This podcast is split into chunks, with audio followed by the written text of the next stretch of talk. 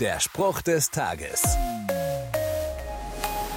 In mir kommt regelmäßig die Wut hoch, wenn ich so manchen Machthaber und Despoten dieser Welt auf dem Bildschirm sehe. Was diese Männer, meistens sind es Männer, den Menschen ihres Landes und anderer Länder antun.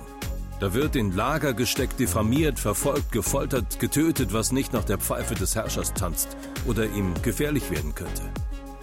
Diese arrogante Anmaßung, über Menschenleben zu bestimmen. Was mich bei all dem tröstet, ist die Tatsache, dass es da jemanden gibt, der auch über dem mächtigsten Machthaber steht und am Ende das Sagen hat. Im Psalm 76 in der Bibel schreibt Asaf über Gott, er bricht den Stolz der hochmütigen Herrscher. Die Mächtigen dieser Welt müssen ihn fürchten. Oder wie es der ehemalige deutsche Bundespräsident Gustav Heinemann formuliert hat, lasst uns der Welt antworten, wenn sie uns furchtsam machen will, eure Herren gehen, unser Herr aber kommt.